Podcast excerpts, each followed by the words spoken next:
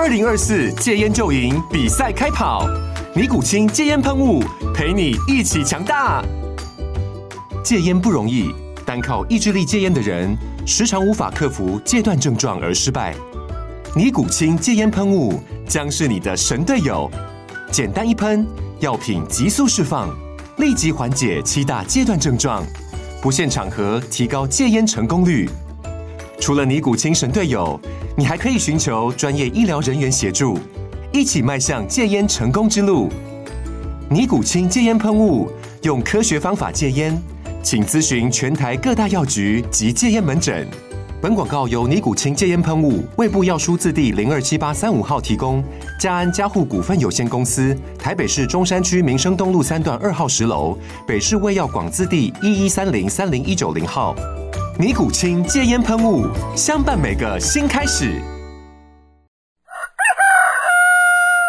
欢迎收听分析师一五一十，这是风投顾在每周一跟五的公开内容，内容包括台股、美股、大盘、产业。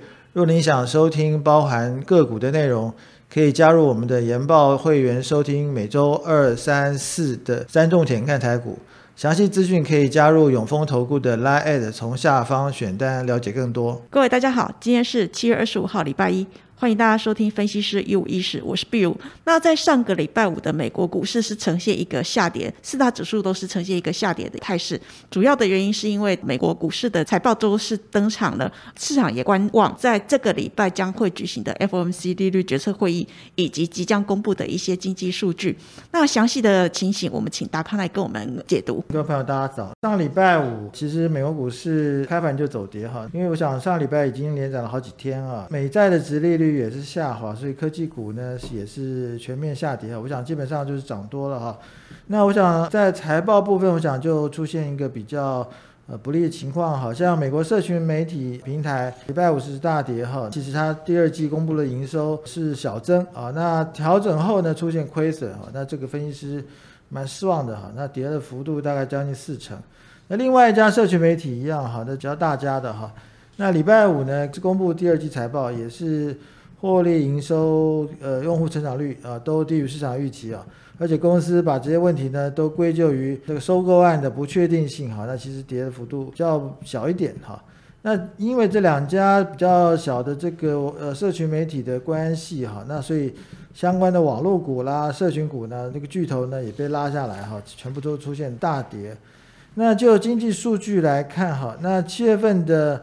呃，market 服务业指数是七四七啊，那预期呢是五十二点六哈，那这个差距是非常大哈，所以看起来服务业是掉蛮多的哈，导致于七月份 market 综合的 PNI 是报四七点五，这个是低于五十哈，所以呃目前看起来美国的经济状况确实有在降温哈。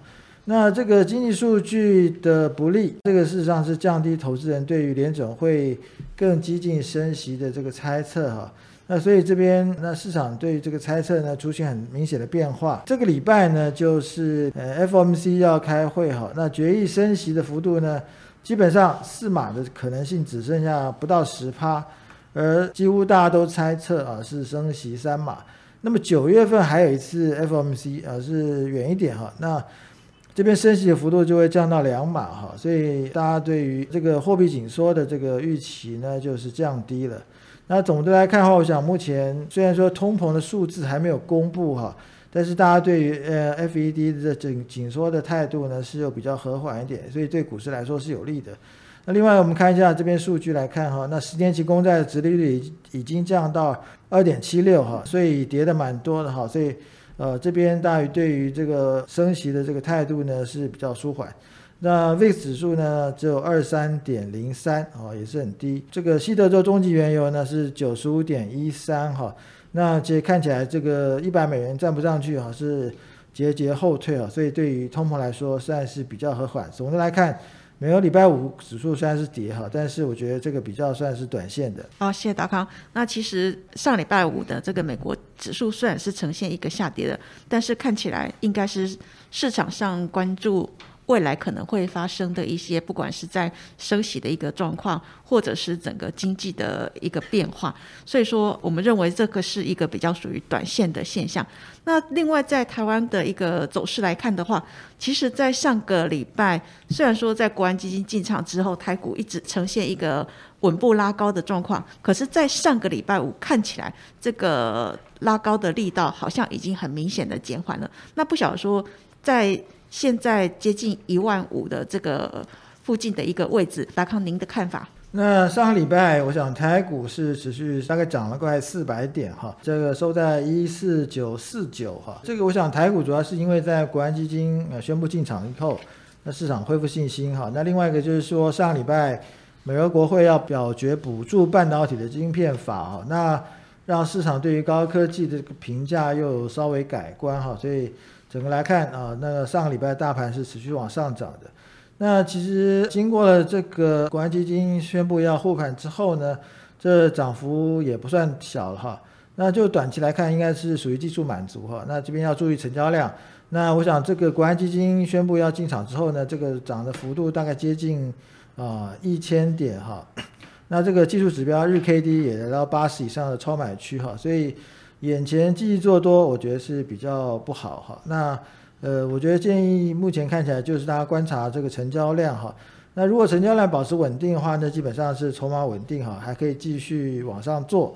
那如果说是爆量的话呢，这个就呃有危险啊，这这是第一点。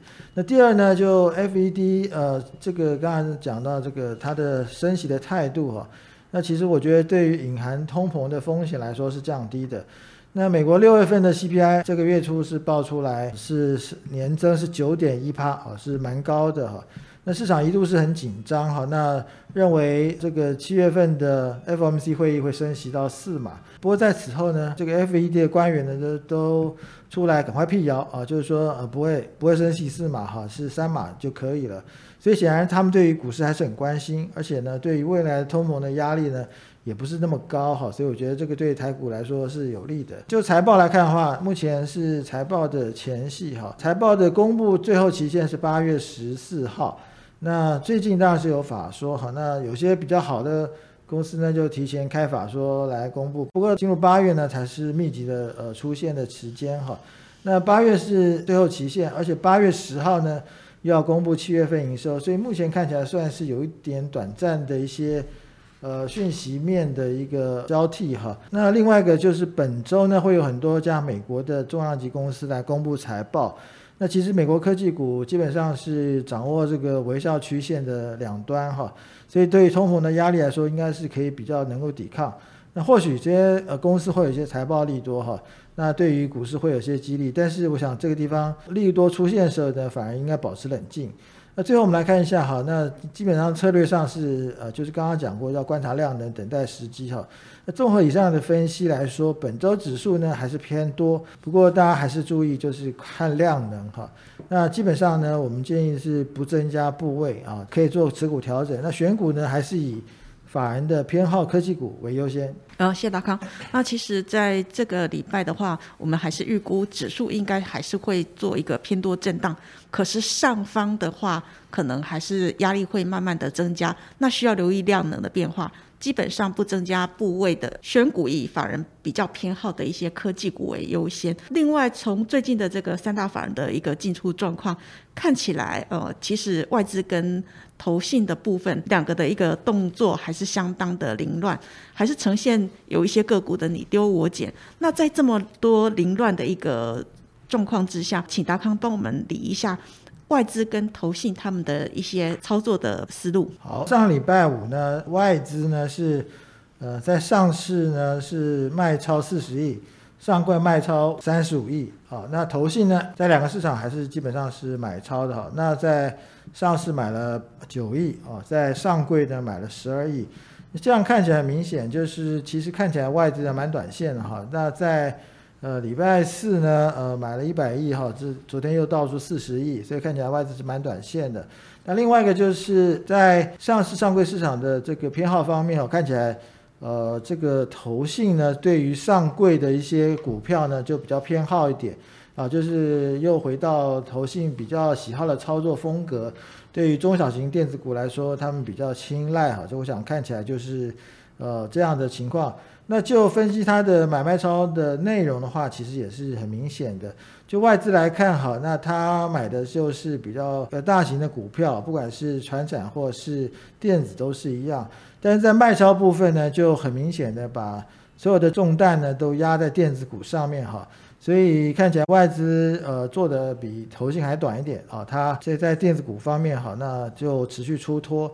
那不过在投信，刚刚我提过哈，就投信比较偏回到它原来操作的风格，所以它买超部分呢都是中小型电子股哈，尤其在呃这个中下游部分啊，股本比较小啊，所以他们还是比较偏好操作这个部分。那在投信的卖超部分呢，很明显的就是在漏在这个传产股，尤其是塑化股这部分，看起来他们对于塑化股的这个景气是一呃非常看差哈。那另外在金融股部分呢，看起来他们也认为短期来说金融股的利多已经过去了，所以也是被他们呃选在卖超的部分。好，谢谢达康。其实总的来说，就是外资最近看起来都是加码比较大型的龙头，不管是在传产或者科技的部分。至于说投信的部分，则是比较偏好在评价可能也比较低估的这个呃中小型的科技股上面。那以操作的一个长短来讲的话，其实外资现在的看起来它做的比头信还要短，所以大家在做这个操作的时候，务必要留意您的这个操作的一个节奏，不然的话很容易您跟着外资的时候，外资卖了，您还抱在手上抱了很久不晓得，那这样子可能会蒙受比较大的一个风险。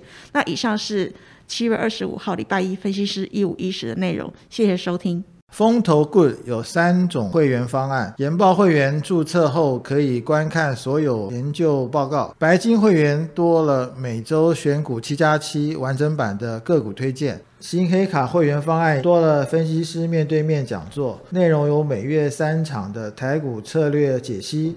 和每季一场的权威专家座谈，详细方案介绍，请大家加入永丰投顾赖官方账号后，从下方图文选单了解更多。本公司与所推介分析之个别有价证券无不当之财务利益关系。本节目资料仅供参考，投资人应独立判断、审慎评估并自负投资风险。